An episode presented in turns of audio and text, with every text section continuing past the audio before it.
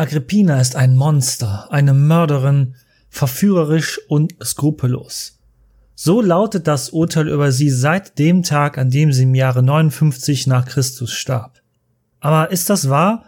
Und äh, was hat Agrippina mit unserer Stadtgeschichte zu tun? Nun, lasst uns mehr darüber erfahren.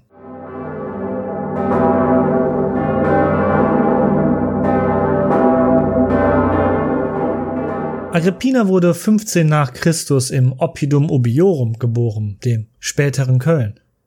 Ihr Vater, der zu dieser Zeitpunkt Statthalter von Gallien war, so wie Agrippinas Großvater Agrippa 35 Jahre zuvor, hatte die Stadt am Rhein als sein Hauptquartier auserwählt.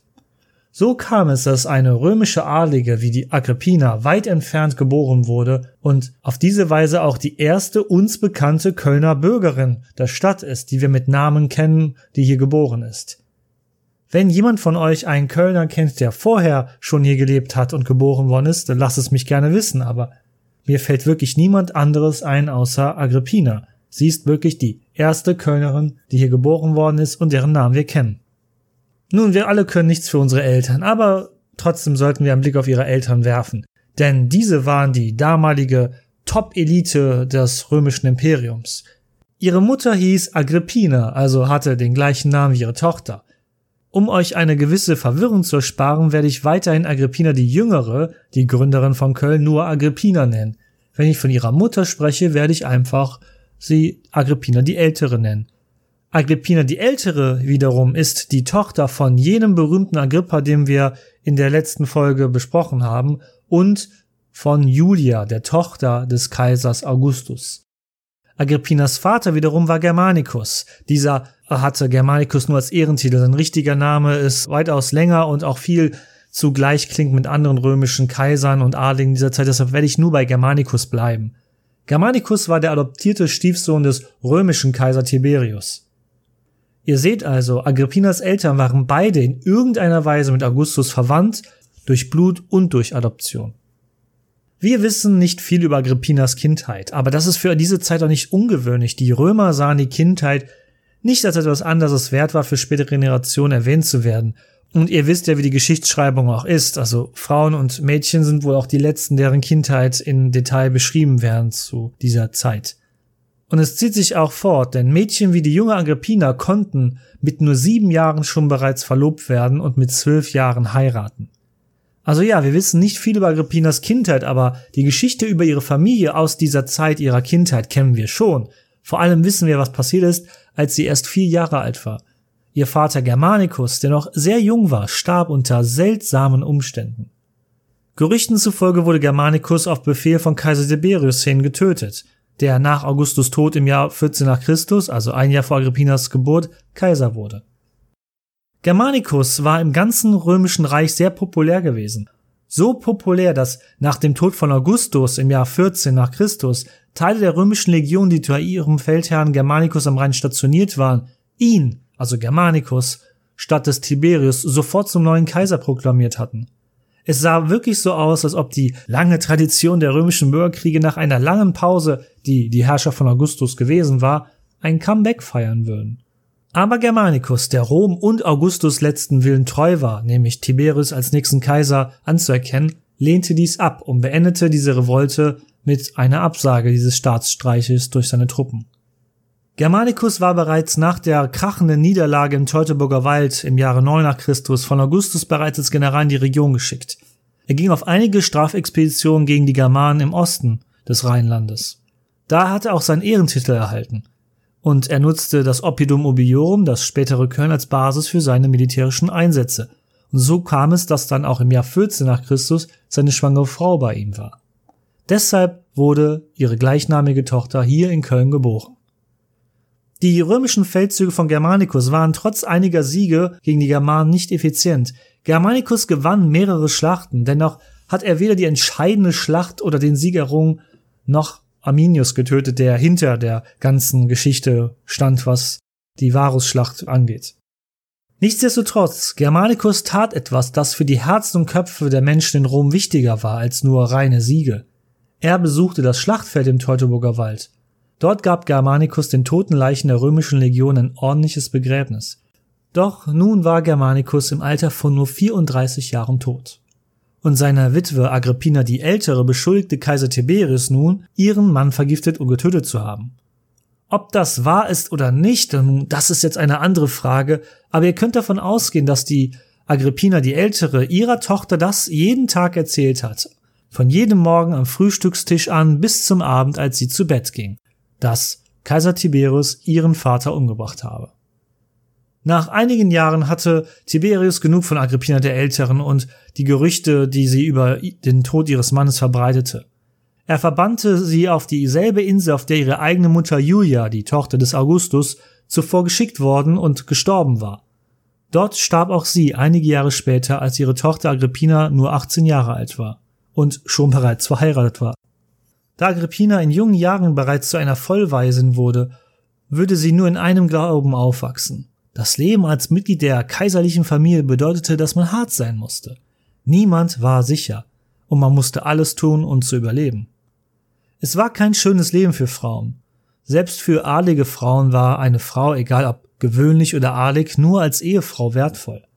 Als adlige Frau erhielt sie eine vielfältige Ausbildung zwar in Philosophie, Mathematik oder Staatstheorie, aber aufgrund ihres Geschlechts hatte sie keine politischen Rechte oder Macht.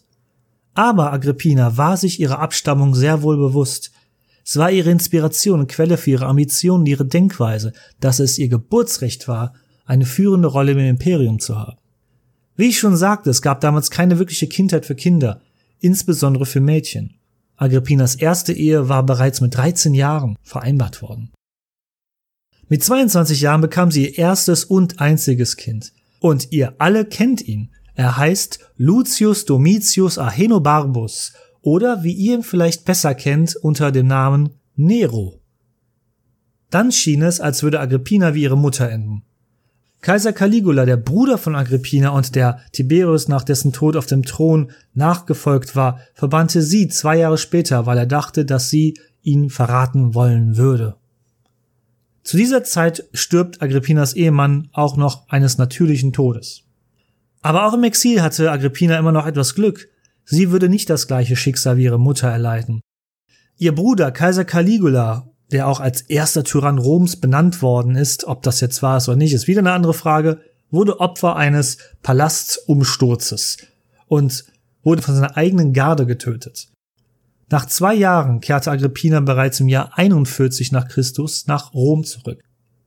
Als Witwe und noch sehr jung heiratete sie natürlich wieder und Agrippinas zweiter Mann stirbt aber auch kurz darauf. Und nun ging natürlich das Gerücht in der ganzen Stadt um, dass sie ihn vielleicht getötet haben. Nun, was jetzt folgt, ist natürlich gemein, aber wenn eine junge Frau zwei Ehemänner in sehr kurzer Zeit verschleißt, auch noch eine Adlige und eine Frau aus der Kaiserfamilie, gibt es natürlich Gerüchte. Und das Gerücht, was in der ganzen Stadt umging, war, dass sie vielleicht ihren zweiten Ehemann getötet habe. Vielleicht auch schon ihren ersten. Im Jahr 49 nach Christus heiratet Agrippina zum dritten Mal. Und ihr neuer Mann ist eine echte Überraschung. Es ist Kaiser Claudius, der Caligula auf dem Thron gefolgt war, nachdem dieser ermordet worden war. Das Ding ist aber, Kaiser Claudius war ihr Onkel. Um eine solche Hochzeit feiern zu können, war der Senat gezwungen, die römischen Heiratsgesetze zu ändern. Eine Ehe zwischen so nahen Verwandten war verboten und wurde auch schon damals als Inzest angesehen. Aber hier machten die weisen Senatoren eine Ausnahme.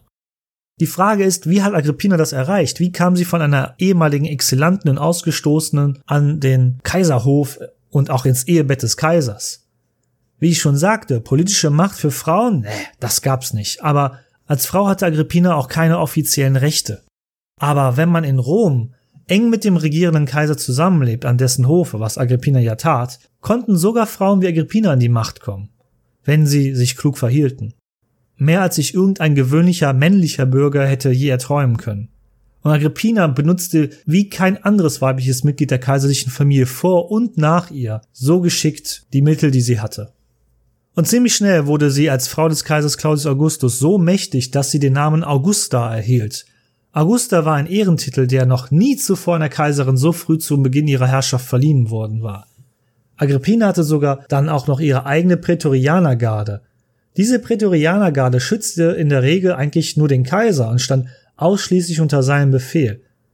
Klar, die Prätorianergarde hat doch die Familie des Kaisers beschützt, aber als Teil eben der kaiserlichen Familie und nicht als eigenes Rechtssubjekt.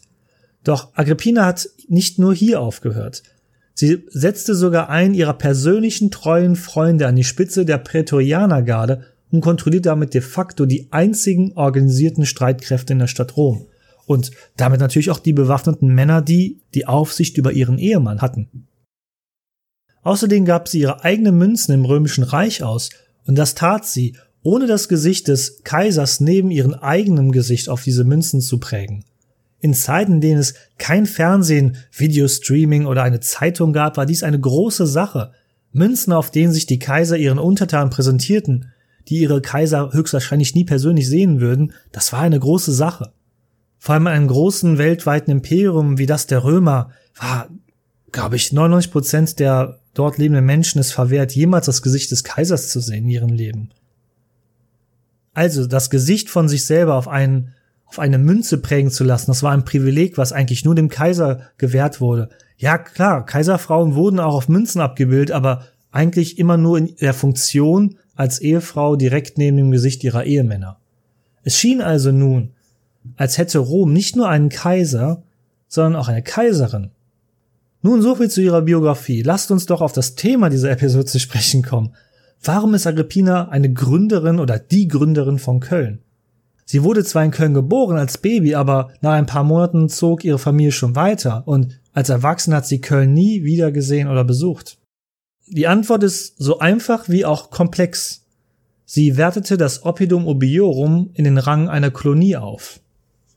Im Jahre 50 nach Christus verlangte sie, dass Köln einen Status als Kolonie erhält, fast zeitgleich nachdem Claudius, ihr Ehemann und Kaiser, es mit dem Ort Lugdunum, dem heutigen Lyon, getan habe, was nämlich der Geburtsort von Kaiser Claudius gewesen war. Nun, wenn man jetzt bedenkt, oh mein Gott, Köln wurde eine Kolonie, das ist ja furchtbar, muss man verstehen, dass das Wort Kolonie im Laufe der 2000-jährigen Geschichte Europas wirklich pervertiert worden ist. Denn im römischen Reich war eine römische Kolonie die höchste bürgerliche Würde, die eine nicht italienische Stadt erreichen konnte. Das bedeutete nämlich, dass diese Stadt direkt dem römischen Kaiser unterstand. Und eine Kolonie machte die Stadt in Bezug auf Rechte und Pflichten und was auch den Aufbau und die Infrastruktur und so weiter anging, wesensgleich mit der Stadt Rom. Eine Kolonie ist also als eine Art Kopie Roms gedacht, was Freiheit und Ruhm angeht. Eine Kolonie ist eben nicht das, was diese perverse Sache war, die imperialistische Nationen im 19. und 20. Jahrhundert beispielsweise getan haben. Die Bürger in diesen Kolonien erhielten die oft die volle Gewährung der römischen Staatsbürgerschaft, politische Freiheiten und eine große Möglichkeit der Selbstverwaltung und der Einrichtung eines eigenen städtischen Senates. Für Agrippina war es vielleicht nur eine kleine Geste, die sie im fernen Rom tätigte, aber für die Stadt Köln hat das nachhaltige, riesige Auswirkungen gehabt, die wir ja bis heute spüren können. Im Detail stellt sich natürlich nochmal die Frage, warum hat Agrippina Köln zu einer Kolonie gemacht? Nun, da können wir uns mal gerne den antiken Quellen widmen, den berühmten Historiker Tacitus, der so am Anfang des zweiten Jahrhunderts nach Christus gelebt hat, also eher rückschauend auf diese Zeit schaut. Er schreibt in seinem Geschichtswerk Buch 12, Kapitel 27, Vers 1, wenn ich das hier richtig zitiere, um Gott, das ist schon lange her, Zitat, Agrippina hingegen, um auch in den Provinzen für ihre Stärke zu werben, veranlasste die Gründung einer Kolonie von Veteranen in ihrer Geburtsstadt der Ubier. Die Siedlung erhielt ihren Titel durch ihren Namen.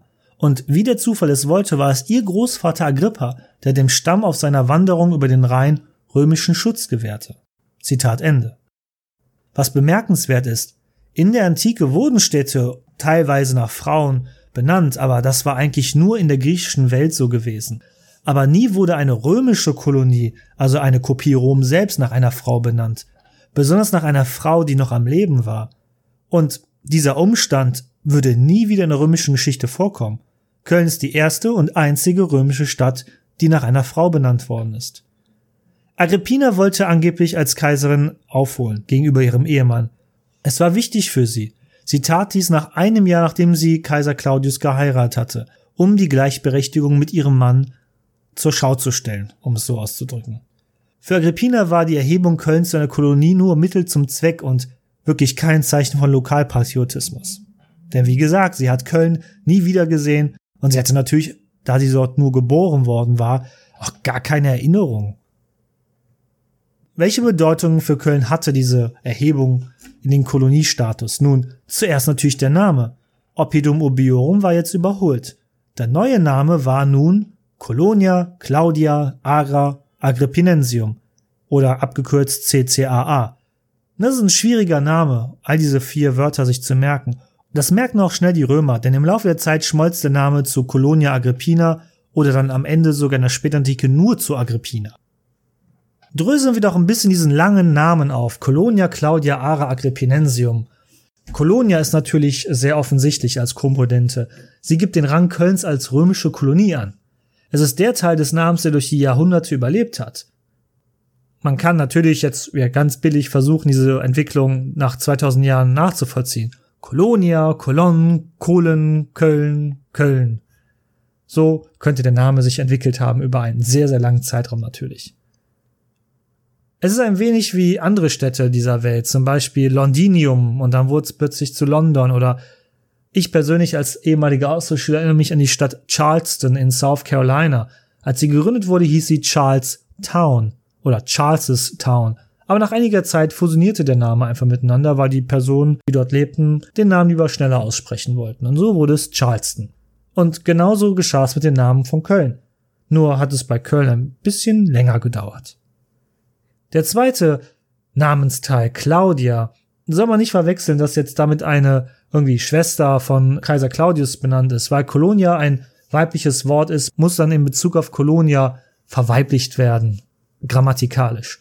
Daher steht Claudia für Kaiser Claudius, weil er ist es immerhin, der als Kaiser der Stadt den Rang einer Kolonie verleiht. Die dritte Komponente des Namens ist auch interessant, Ara. Dieses drei Buchstaben lange Wort bedeutet, dass es einen Altar für die Göttin Roma in dieser Stadt gibt. Für uns heute vielleicht etwas schwer zu verstehen, aber die Komponente Ara erklärte, dass diese Stadt auch ein bedeutendes religiöses regionales Zentrum war. Das drei Buchstaben lange Wort Ara sollte uns eigentlich, wenn man die letzte Folge noch in Erinnerung hat, eigentlich klar sein. Ara ist das lateinische Wort für Altar. Dieser Altar für die Göttin Roma, der in der letzten Folge auch erwähnt worden ist. Es sollte einfach symbolisieren, dass Köln ein großes regionales religiöses Zentrum gewesen ist. Und deshalb hatte man sich entschlossen, das auch aufzunehmen. Der Altar muss aber dann wohl entweder eine kleinere Funktion eingenommen haben im Laufe der Geschichte oder auch seine Bedeutung gänzlich verloren haben, weil später fällt diese Namenskomponente weg und die Stadt heißt dann nur Colonia Agrippina. Agrippinensium selbst muss ich ja wohl da nicht mehr erklären, die vierte Komponente des Namens. Es ist natürlich der Tatsache geschuldet, dass Agrippina diejenige war, die Köln zur Kolonie erhoben hat. Das Frustrierende auf der Geschichtswissenschaft ist dieser Mangel an Quellen. Das ist so ein dauerhaftes Ding bei Historikern. Wir weinen eigentlich den ganzen Tag, dass wir doch so wenige Quellen über alle Ereignisse der Weltgeschichte haben. Und auch hier ist der Fall, dass alles, was wir über Agrippina wissen, alles Berichte sind, die nur von Männern geschrieben sind. Und zwar, das soll jetzt hier kein männerfeindlicher Aufsatz sein, ich bin ja selber ein Mann, wie man vielleicht immer eine Stimme hört, aber diese Texte wurden auch von einer gewissen Art Männer geschrieben, nämlich aristokratische Männer, die die kaiserliche Familie der jüdisch-klaudischen Dynastie absolut nicht leiden konnten. Das waren Männer, die wollten, dass die Aristokratie so wieder regierte, wie es damals in den guten alten Zeiten der lang vergangenen römischen Republik war, nämlich im römischen Senat. Und Tacitus lebte ja lange nach diesen Ereignissen, so ungefähr 150 Jahre, und der wusste natürlich, dass Agrippina die Mutter des späteren großen Tyrannen Neros war der sich ja am Ende auch selber umgebracht hatte. Als Nero zum Tyrannen wurde, war sie zwar schon lange tot, aber hey, egal, es muss die Mutter gewesen sein, die ihn auf diesen Kurs gesetzt hat. So ist oft die dann die römische Denkweise gewesen. Aber okay, wir sollten dies im Hinterkopf behalten. Die Frage ist, ob sie wirklich all die Dinge tat, die man ihr immer vorgeworfen hatte, wie die Ermordung ihrer Ehemänner und die Beförderung ihres Sohnes zum Kaiser. Die Frage stellt sich doch, wirklich. Halt mir einmal inne. Macht sie das wirklich schlimmer als all die männlichen Figuren aus der römischen Geschichte, die einen Machthunger hatten? Wie hätte denn Caesar die Macht erlangt? Oder ein Caligula? Ich persönlich glaube, dass ihr geschädigter Ruf daraufhin zurückzuführen ist, dass sie eine Frau war. Deshalb wurde sie von den antiken Schriftstellern wie Tacitus so schlecht behandelt. Wäre sie ein Mann gewesen, wer weiß, ob sie wirklich dann äh, in höchste Töne gelobt worden wäre von Tacitus, aber ihr Ehrgeiz, ihr politisches Geschick und die Art und Weise, wie sie das Spiel mit den Thronen, also das Game of Thrones gespielt hat, hätte doch sicherlich ein, wenigstens eine gewisse Anerkennung gefunden. Eine weitere Frage, die sich dann stellt, ist, war die Agrippina wirklich wichtig für die Geschichte von Köln? Ich persönlich sage ja, weil es gibt einige Historiker, die sind der Meinung, dass ihre Rolle nicht so von großer Bedeutung war. Aber was war es, ist die Rezeption von ihr. Das ist die Sache, die wichtig ist. Die Menschen in Köln schauten in den kommenden Jahrhunderten zu ihr auf. Während der Rest Europas sie als Monster sah, als Mörderin, als Mutter des bösen Kaiser Nero. Der Nero, der auch zum ersten Mal die Christen in Rom verfolgte. Im Laufe der Geschichte wurde Agrippina dann auch oft mit ihrem Großvater Agrippa durch Zufall oder auch mit Absicht verwechselt. Was mich auch wieder als Historiker frustriert, Agrippina, das wissen wir, schrieb eine Autobiografie über sich, die damals weit verbreitet war im Römischen Reich und auch die auch wohl auch Tacitus Zugriff hatte, als er ihre Geschichte aufgeschrieben hat. Leider hat es diese Autobiografie nicht durch den Lauf der Geschichte in unsere Zeit geschafft. Wir müssen davon ausgehen, dass ihre Aufzeichnungen für immer verloren sind. Was mich wirklich traurig macht, ich würde wirklich gerne wissen, was sie gedacht und dann auch geschrieben hat. Im Jahre 2015 wurde sie 2000 Jahre alt. Ich würde nicht sagen, dass sie vergessen worden ist, aber es war nicht wirklich viel. Das römisch-germanische Museum am Dom hat natürlich seinen Teil gemacht, der auch wirklich würdig war für dieses Ereignis. Zum Vergleich nur, ein weiterer berühmter Kölner Bürger, Jacques Offenbach, wurde im Jahr 2019 das ganze Jahr über auf verschiedenste Weise gefeiert, gewürdigt und rezitiert. Es verging wirklich kein Tag, an dem ich nicht das Gesicht dieses deutsch-französischen Kommunisten auf einer Anzeige in einer U-Bahn-Station sah. All das hat Jacques Offenbach auch mit Sicherheit wirklich verdient. Ich habe ja selber solche Veranstaltungen besucht über ihn. Versteht mich also daher nicht falsch, aber ich hätte mir gewünscht, dass wir Agrippina ein bisschen mehr Aufmerksamkeit gegeben hätten. Im späten 19. und frühen 20. Jahrhundert, als die Oberschicht in Europa ihre Leidenschaft für die Antike wieder entdeckte, wurde Agrippina wieder einigermaßen populär. Die Agrippina Versicherungsgesellschaft ist ein Beispiel dafür in Köln. Sie ist die älteste Versicherung Kölns oder sie war es wohl eher, denn bevor mir jemand dies vorwirft, dies ist natürlich keine Werbung, denn diese Versicherungsfirma wurde bereits 2001 von einer anderen großen Versicherungsgesellschaft übernommen und wird seitdem auch unter deren Namen geführt. Ihr könnt ja gerne googeln, wie diese Versicherung heutzutage heißt. Ich glaube, dass ihr alle schon mal von ihr gehört habt. Also, lasst uns die Geschichte beenden. Agrippinas Geschichte und ihre Biografie. Und da muss man sagen, sie hat nicht sehr gut geendet. Gehen wir zurück in das Jahr 54 nach Christus, also vier Jahre nachdem sie Köln in den Rang einer Kolonie erhoben hat. Agrippina versuchte da noch mehr Macht zu erlangen als Kaiserin. Und zuerst hat sie auch triumphiert. Sie überzeugte ihren Ehemann, Kaiser Claudius, ihren eigenen Sohn Nero als offiziellen Erben des Kaisers einzusetzen. Das ist ziemlich bemerkenswert, denn Claudius hatte aus seiner früheren Ehe einen eigenen Sohn und Nero war ja nach wie vor nicht sein eigener leiblicher Sohn, sondern der Sohn einer früheren Ehe von Agrippina. Soweit schien auch alles gut zu gehen, aber dann schien sich Claudius daran zu erinnern irgendwann, dass er einen Sohn hatte. Und es wäre besser, vielleicht doch seinen eigenen Sohn als Erben des Reiches zu ernennen. Somit erkannte Agrippina, dass sie schnell handeln musste, um ihrem Sohn den Kaiserthron zu retten. Claudius mochte Pilze sehr gerne. So ließ Agrippina bei einem Abendessen ihren Mann mit einer vergifteten Pilzmahlzeit töten. Claudius war sofort tot oder starb ziemlich schnell, nachdem er dieses Abendmahl eingenommen hatte. Und Agrippinas Sohn Nero war nun römischer Kaiser.